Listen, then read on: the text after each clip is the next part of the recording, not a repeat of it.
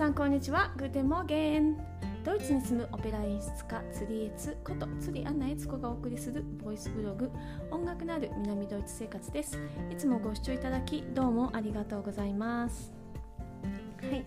えーとね昨日は、えー、私が演出家になるまでっていうシリーズの第2編目で、えー、中学校と高校の時のねお話をさせていただきました。はい、で、えーと、そのとにかくね音楽の道に進みたいというのがまず第一歩で、えーと、そのフルートでね本題を受験することになって私のね大恩師の大友太郎先生に出会ったお話をさせていただきました。はい、それでですね、まあ、大友太郎先生門下2の、えー、一員になってですね大友太郎先生のあのデッサンだった今のねあのすごく活躍するのも美しいフルーティストの野原先生っていう先生にねあのついてね勉強をするわけなんですよ。でもう最初はロングトーンばっかり。でロングトーンっていうのは音を伸ばすあの練習ですね。ただピーてずっと一つの音をひたすらひたすらひたすら伸ばす。もうねそれだけ毎日本当にね56時間やったんじゃなもう、えー、唇の筋肉を作り変えるっていうのはもうね大友先生もにもその時言われたんですけど初心者がいきなり初めからね塗るゼロの状態からフルート始めるよりも変な癖がついてるからそれをねまず取る方が難しいよって言われたんです。やりますかって。でもはいやりますって言ったんででもそれをねあのー、その癖をね取るためにも必死に必死にね、えー、ロングトーンばっかりしてました、うん、でもねあのご近所さんもやっぱりね うるさいって苦情が来るしですね。もう夏でも真夏でも窓閉め切ってうちクーラーなかったんでその当時。もう窓閉め切って足元にたらいを置いてですね氷水の水の中に足を突っ込んで、えー、肩には濡れた手ぬぐいを引っ掛けてですねそういう状態でですね、えー、フラットえー、もうロングトーンだけでもう45時間。で全部合わせて10時間ぐらい毎日ね本当に吹いてましたね。はい。うん。あのー、頑張りましたね。でもあのー、うん、でまあもう一度覚悟でね一度計画でもその時は始めても最初はもうひたすらひたすらロングトーンだけで少しずつできるようになってきたら簡単な曲を始めてでまあ最終的にまあ受験曲まで持っていくっていうねプログラムをさせてもらったんですね。で大友先生に出会ったのがその時は、えーと、高校生のね春の3月で。でその、まあ、まずじゃあその野原先生とどこに行きなさいと。ご紹介しますと。でそこで、えー、今度8月に、えー、音大の講習会っていうのが受験生のための講習会っていうのがあるんですよね。でそこであのいろんな音大の先生に出会うことができるんですけどそこで、えー、また会いましょうっていうふうに元の先生に言われてその時にねそこでレッスンをしますと。それであなたが成長していたら今よりもあの上手くなってて受験できる見込みがあるんだったらじゃあその後受験をできるようにしようっていうですね。でそこから要するに半年間ですね大友太郎先生実は見てもらってなくてずっと野原先生のところであのもうひたすらひたすら準備をしてそれで、えー、その音大受験の夏期講習に臨むわけですよ。で、えー、そこでまでやって先生が「あ変わったね」って、じゃあ頑張ろうね。って言ってくれてでそこからねあの友先生のところに数ヶ月に一遍ぐらい見てもらう。であとは野原先生のところで見てもらう。ですね。ずっと準備をしてました。もうですね高校はですねその当時私の同級生とかはあの結構こう上の方のね大学を受験するので皆さん準備をしててですね、えー、全く勉強しないでフルートばっか吹いてるのは私だけですね。私の問題でそういう実技系のところに行く人がほとんどいない学校だったんでもう本当なんかこうあのもうなんでしょう学力の差が 開いていくのはもう本当にもうもう見るように見るようですね。えー、っとすごいことになってましたけど、まあ、なんとかかんとかかんとか、えー、卒業を、えー、しました。実はですね、え科学のテストは一回サボったことがあってあの期末試験サボったんですよ。実はもうこれ絶対無理。言ってもわからんと思って。でうちのね、え、高校は非常に自由な校風で有名な学校でですね サボったんですけど その時に、えー、その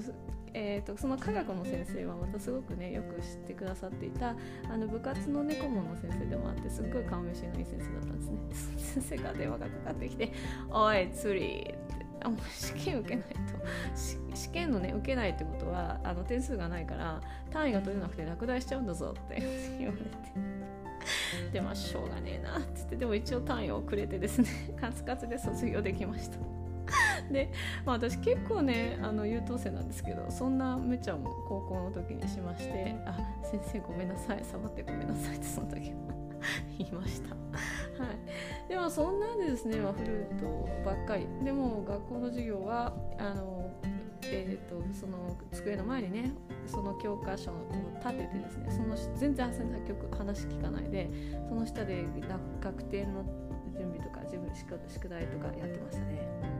でその普通は音校とかからね来たりとか受験をね23年かけて音大で受験する準備をするのが普通なんで学点とか超音とかですね、まあ、皆さんこうこうキャリアがあるんですけど私みたいですね急に決めた人にとっては結構学点とかも本当にゼロから全くゼロから始めるんで結構ねあのボリュームがあるんですよね。でそんなんでそんなのをやったりとかね、うん、してました。でなんとかかんとか、えー、音大に行けるあそれでですねその時に音大にね生きるんですよ、うん、で音大に入って、えー、大友太郎先生のクラスに本当に晴れてですね入れさせてもらってそこで、えー、音大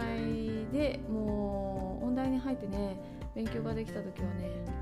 本当にハッピーでしたね。もうなんか毎日ディズニーランドに行っているような気持ちで毎日学校に通ってました、うん、でも本当に音楽の勉強がしたかったんですよ。で例えばですね中学とか高校とか高校は音楽祭があってそこで合唱をねみんなでやるんですけどその時とかも指揮をずっとさせてもらってて、あのー、結構ね自分で編曲をしたりとかしたんですね。高校の時に。例えば高校の3年生の時の、えー、自由曲を私が自分でクラスのために選んだんですけど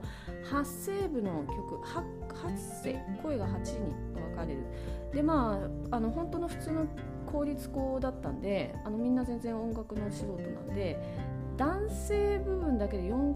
パートに分かれると結構こう厳しいんででそれをじゃあ6世に編曲しようということででも自分でこう編曲をしたりとかね全く作曲知識がない状態の中でそういうことをしててで、まあ、自分でそういう編曲をしながらうんなんかもうちょっと作曲の知識があればいいんだけどなって知りたいななんて思ったりとか、まあ、いろんな他にもですね音楽についてこういろんなこと知りたいと思ってたことが山ほどあって学校に音大に行ったらその授業がどれでも取れてでもうなんかこうもう授業どの授業も楽しくてですねもう本当にもうハッピーで私も1年生の時にすでにもう2年生の終わりぐらいまでのなもう普通の人の2倍ぐらいのねあの教科を取ってもう授業バーって受けていた記憶がありますね。でも本当楽しかったですね。でほんでやっぱりねあのこう親をね、まあ、親にはね迷惑をかけるし家族全体に迷惑をかけるけれども、まあ、でもあそこでねやっぱりじゃあって言って自分の夢をね諦めるんじゃなくてやっぱり勉強したいという気持ちをねあのなんかこう正直に貫かさせてもらって本当に良かったなってあの時に思ってましたね。うちの家庭が結構ねもう火の車だったんですよね、うん、で親のね言いたいこともよく分かったんですよ。うちはもうお金がないから本当にもうあの問題は入れられないから普通の公立の大学行ってちょうだいみたいな。で本当にねそれはもうよく分かったしあのその受験のためのレッスンもね結構お金がやっぱかかるんですよね。でそういうのもねなんとか練習してしまもらうの本当に申し訳なかったし。でまあ最後はねあのうちの、えー、祖母がねあのお金を貯めていて私の結婚式のためにいつか結婚する時の結婚式のためにお金を貯めていたお金をじゃあ大学受験に使おうかって言ってくれたんですよ。うん、でまあもう本当にもうもうその時にはもちろんあの結婚は自力ですのでぜひお願いしますって言ってその時にね使わせていただいたりとかで、まあ、その本当にねあの親の理解っていうのはやっぱりどうしても欠かせないんですけどももうあの時本当ねあの両親がねじゃあ入れさせてあげようって言ってもらって本当に良かったなって、うん、思ってます。であのそういう風な決断迫られることっていろんな方あると思うんですね。私も中アート言われたのは音大に入って音大音楽だけで食べていける人はどれぐらいいるんだろう。でも実際問題そうなんですよ。本当に。あのえー、それはねヨーロッパでも結構そうでですね。名門のヨーロッパの問題出てますけどそれでもやっぱり、えー、音楽で食べていくその道で食べていくっで日本はもっとさらにそうですね。音大大学卒業して音楽で食べていけてる人ってもう本当に数が少ないですよね。で あのー、それをね親も心配してこんなにお金音大をね受験して卒業するまでものすごいお金がかかると。でそれだけの見合ったものは返ってこないんだからもううちみたいなあのうちみたいなあの金のない家はねもうそんな分不相応じゃないからねやめとけっていうふうにずっとずっとこう言われててでもう本当それは痛いほど分かったしあの本当にね家族親戚にもちょっとこうなんだあの子はっていうふうにちょっと白い目で見られるみたいなとこもあってですねまあ辛いは辛いんですけどもでもやっぱりねあの自分の気持ちに正直になるっていうことも大切かなっていうのはちょっと思っています、うん、私はですねでもあの時に、ま、家族に迷惑をかけたけれどもでもそのおかげで今の私があってあの時もし全て夢を諦めてたら自分一生音楽勉強したいのできなかったなってこうずっと後悔した人生を生きてたんじゃないかなって思うんですね。でもちろん私高校の時とかもバイトしてますしあのなんとかかんとかですね自分でお金を、えー、作るようにはしてます。あの留学した時なんかもう本当にずっとベビーシッターやってましたしね。あの住み込みのベビーシッターとかもしてましたしね。そういう風にしてこうなんとか方法っていうのはあるのかなって思っているのであの中途半端な気持ちはダメなんですけどもあのもう本当に心の底でね何かこう訴えかけられるものが自分の中に湧き起こった時にはあのそれを貫くっていうのも大事かなって思います。なんかちょっとわがままに聞こえたら申し訳ないんですけども、うん、ということでですねあのあのなんか悩んでる方にはねそんなちょっとメッセージになればいいかなと思います。はい。ではまたその続きは、えー、今後お話ししていきます。はい。いつもご視聴いただきありがとうございました。アフビダゼンチュース Música